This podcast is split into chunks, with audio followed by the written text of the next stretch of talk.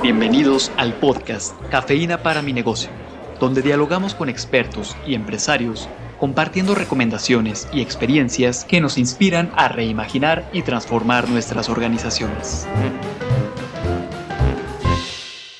Bienvenidos a este nuevo episodio en esta segunda serie de Cafeína para mi negocio, grabando desde las instalaciones del ITESO. Qué gusto verte una vez más, Carla. Y bueno, pues ahora nos toca hablar de un tema altamente relevante. Seguramente muchos de ustedes y muchos de nosotros hemos escuchado las noticias y la información de todo lo que sucede a nivel internacional. Y justo esto nos lleva, Carla, a una pregunta para aquellos micro y pequeños empresarios que nos escuchan ¿sabemos cómo la economía internacional y nacional está afectando nuestro negocio? Gracias, Rafa. Eh, es una gran pregunta que tiene muchas posibles respuestas y que no tiene tampoco recetas para enfrentar la situación. Y para eso, en esta ocasión, nos atrevimos de nuevo a invitar a Nacho Román, y le cedo la palabra a él porque me parece que estaremos hablando de dos o tres elementos que son claves para ir pensando estratégicamente más nuestros negocios. Pues un gran abrazo, saludo, mucho éxito en esta segunda etapa y pues sí, efectivamente en un momento muy, muy complejo, sobre todo a partir de la guerra en Ucrania. Así es, Nacho. Si pudiéramos identificar algunos aspectos, algunas situaciones que están sucediendo, ¿no? Mencionabas el tema de la guerra, pero cómo esto se está viendo impactado en el mercado y evidentemente en los negocios. Mira, Rusia es, todos lo sabemos, el país más grande del mundo, es el tercer exportador de petróleo del mundo, es el proveedor fundamental de trigo junto con Ucrania para Europa, es uno de los principales productores de acero, es también un productor importantísimo de maíz, es un productor muy, muy importante de aluminio. Entonces, ¿qué es lo que ocurre? Si se nos dice, ¿sabes qué?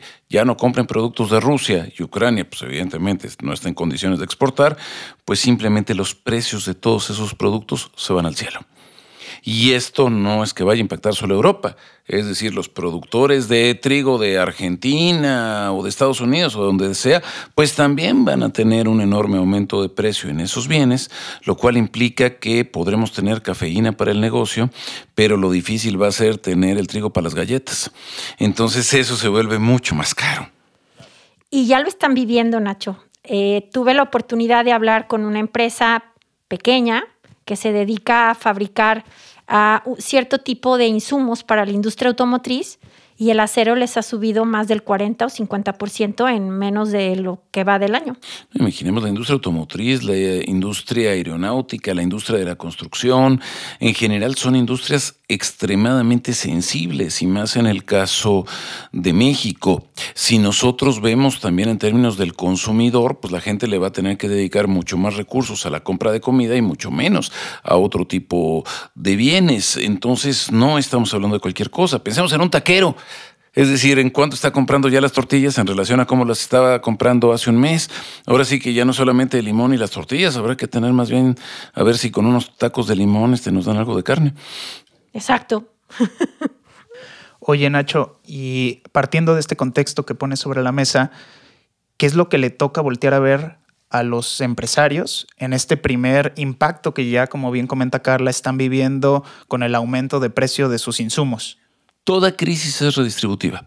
Quienes tengan alto poder de ahorro y de dominio sobre el mercado van a salir ganando la gran bronca va a ser para los micro y los pequeños. ¿Por qué? Pues porque tienen que comprar con escalas mucho menores y porque entonces les afectan mucho más directamente los precios. Ante un riesgo de quiebra o de debilitamiento, terminarían siendo más absorbida por los mayores. Por eso creo que una cuestión muy importante pudiera ser fortalecer compras en común de parte de los pequeños. Es decir, no solamente competir, sino también cooperar en términos de lo que es compra de insumos, porque sí está muy delicado nos comentabas previo a comenzar esta grabación del día de hoy que justamente también tendríamos que buscar nuevas cadenas de proveeduría que nos impactaran de manera diferente en, los precios. Digo, en la medida de lo posible, yo creo que es muy importante tratar de reducir los costos de desplazamiento y la volatilidad de lo que está ocurriendo a nivel internacional. Entonces, si se pueden tener unas mayores posibilidades de encadenamiento local, yo creo que sería importantísimo el poder fortalecer estas estrategias de integración. Nacho, ¿y qué hacer si me endeudo para comprar esos insumos que necesito? A ver, la bronca del crédito también es terrible. Y ahí hay que ubicar que justo con este incremento en la inflación también están aumentando las tasas de interés de manera muy importante.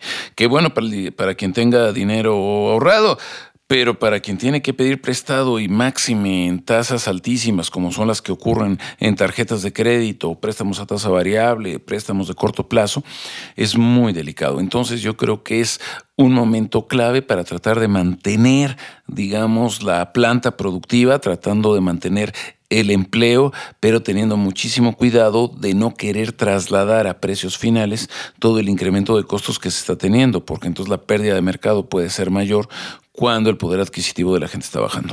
Me da la impresión, por lo que te escucho, que tendríamos que buscar cómo reemplazar esta parte de la inflación en términos de costos de reposición versus bajar un poco la utilidad si lo veo desde la parte de la empresa. Mira, a mediano plazo la expectativa no es tan mala.